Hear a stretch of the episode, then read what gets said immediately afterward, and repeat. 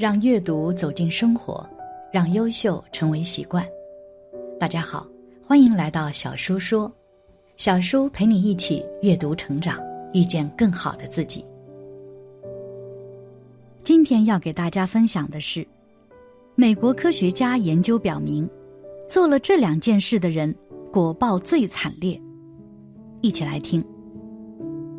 自古以来就流传着善良的人就会有着好报。作恶多端的人会遭到老天爷的报复，这样的观念，而这样的观念深入人心，但是实际上真的是这样吗？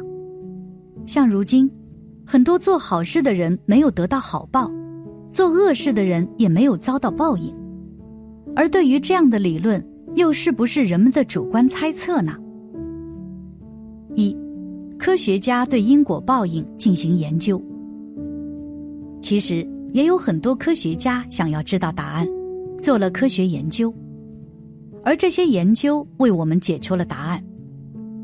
据媒体报道，英美两所大学——加德夫大学与德州大学的联合研究显示，恶有恶报有科学依据。统计发现，少年罪犯的身体虽然常比起同年龄的守法少年强壮。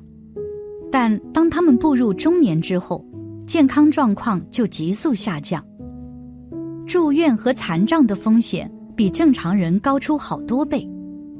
这比较好理解，很可能跟犯人的不良生活习惯与心理状态有关系。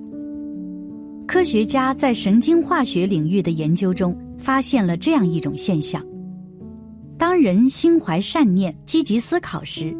人体内会分泌出令细胞健康的神经传导物质，免疫细胞也变得活跃，人就不容易生病。正念长存，人的免疫系统就强健。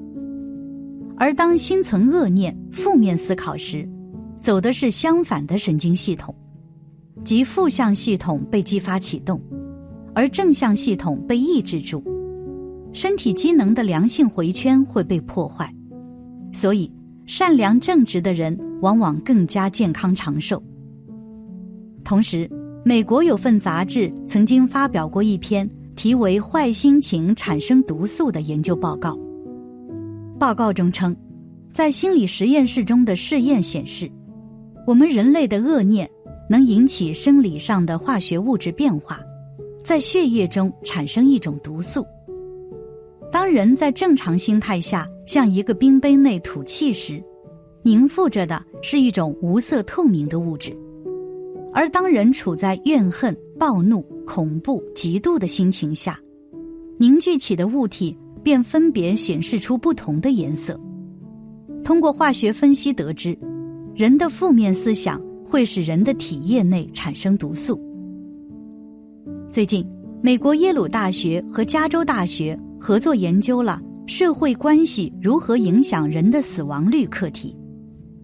工作者随机抽取了七千人，进行了长达九年的跟踪调查。统计研究发现，乐于助人且与他人相处融洽的人，其健康状况和预期寿命明显优于常怀恶意、心胸狭隘、损人利己的人，而后者的死亡率。比正常人高出一点五到两倍。在不同种族、阶层、健身习惯的人群中，都得出了相同的结论。于是，科学家公布了研究成果：行善能延长人的寿命。还有科学家的最新研究发现，善恶有着不同的能量频率，有着不同的物质特性。刚刚出生不久。没有经过观念教化的婴儿都有着善良的本性。当人要说谎欺骗时，无论情绪如何稳定，但生理状态都会出现不由自主的变化，且都能被精密的测谎仪监测到。人的机体似乎遵循着某种客观特性在运转，不以人的思想状态为改变。二十一世纪之初。轰动全世界的水结晶形态研究显示，万物有灵，天地有特性存在，善恶在自然中似乎有着客观的标准，不是人自己创造出来的虚幻概念。当水接触到慈悲、博爱、幸福、鼓励这些良性讯息，或者是在美妙的音乐场中时，水结晶会呈现出绚丽、美妙而牢固的形态构造。而如果当水接触到负面的资讯时，水结晶的构造会变异、扭曲，甚至根本涣散，无法成型。水是生命之源，人体内百分之七十以上的物质都是水。当人处于不同的状态时，其身体机能也都会发生类似的变化。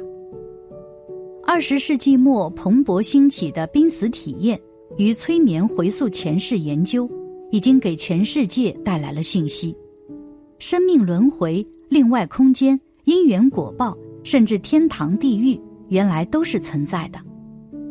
人做了坏事，对谁不好？如果这辈子没能现世现报，那很可能就延续到下一辈子来偿还，直到业力偿还掉为止。甚至这个人投胎转世后扮演的角色，也与前世的业力积累有直接关系。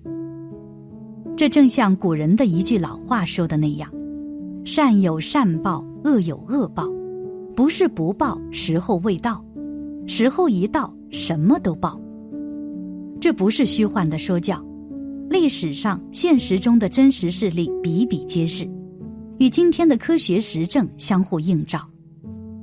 二，做了这两件事，果报最为惨烈。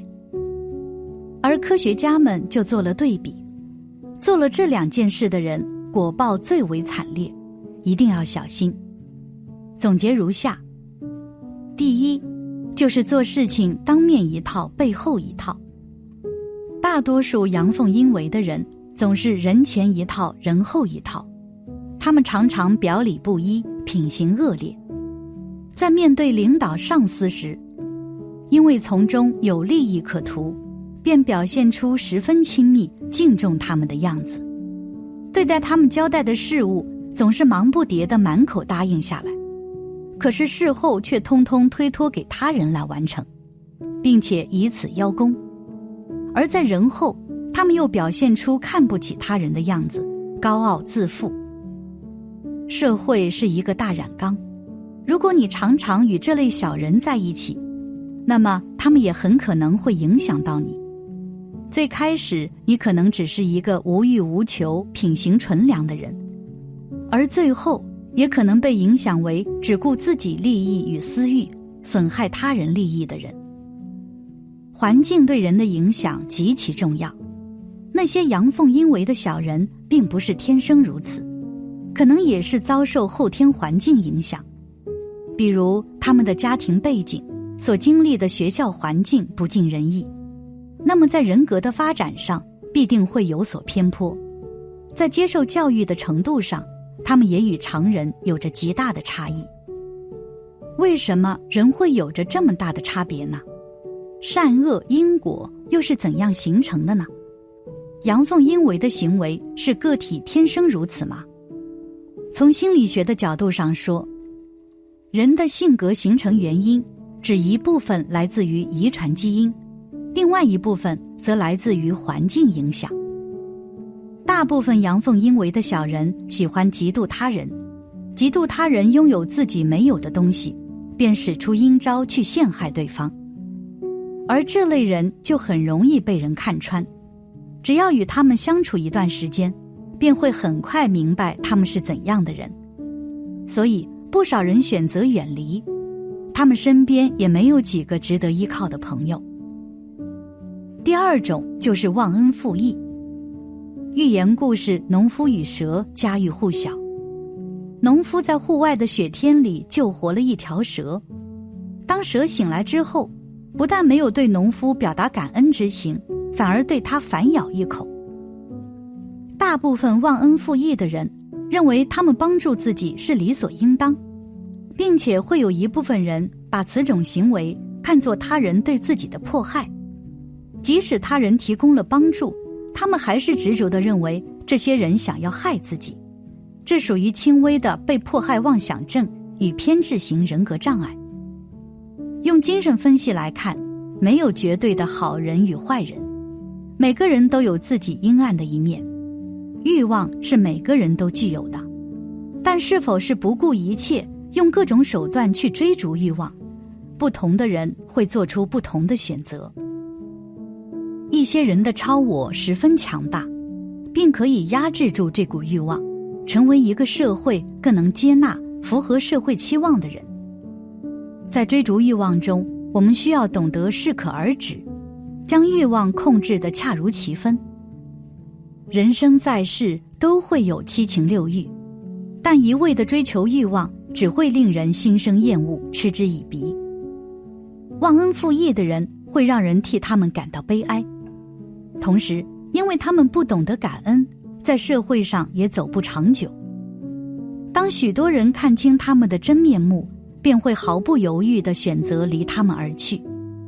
与这样的人相处、生活在一起。只会让自己陷入更多的麻烦，付出的情感也收不到任何的回报。从科学的角度来看，因果报应也是有着一定的道理。因此，了解因果对于修行而言是有着很大的帮助的。只有不断的修行，从因上去改变，心才能够平静下来，慢慢的得到自己想要的生活。但是，一味的贪图身外之物，执念过深，心始终都是混乱的。感谢你的观看，愿你福生无量。